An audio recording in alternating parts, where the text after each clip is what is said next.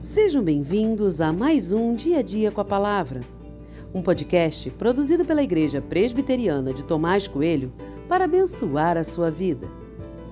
O título de hoje é Não dê importância a palavras sem importância e tem por base o texto de 2 Samuel 5,6, que diz: O rei Davi partiu com os seus homens para Jerusalém para atacar os jebuseus que moravam naquela terra.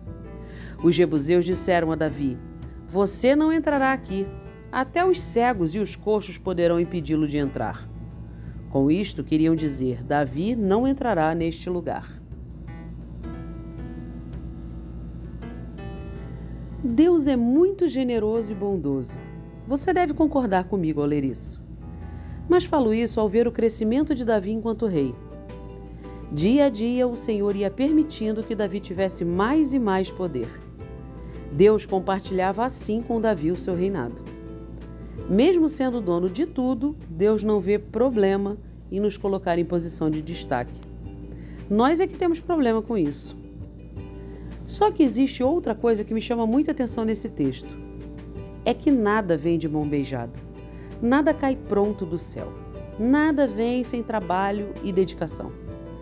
Davi tinha que lutar, batalhar, pensar, agir e talvez a primeira guerra a ser travada era a guerra psicológica.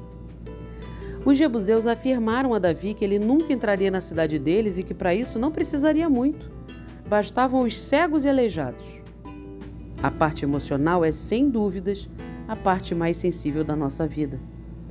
Se o nosso emocional fica abalado, tudo muda de perspectiva, pois ficamos completamente abalados também. Os jebuseus estavam chamando Davi de fraco, de perdedor, de derrotado e de tudo mais. Se fosse você, o que aconteceria? Sentiria pressão? Choraria? Reclamaria com Deus? Como você tem agido quando alguém mexe com o seu psíquico usando palavras contra você? O fato é que Davi pouco se importou com as palavras que ouviu e seguiu firme no projeto. Convocou um exército, invadiu a cidade e venceu a batalha. Simples assim. Não dê importância a palavras sem importância. Não se abale com críticas ou acusações. Não desista diante da adversidade.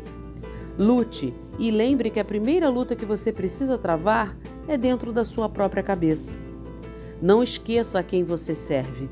Se Deus está à frente, não é preciso ter medo.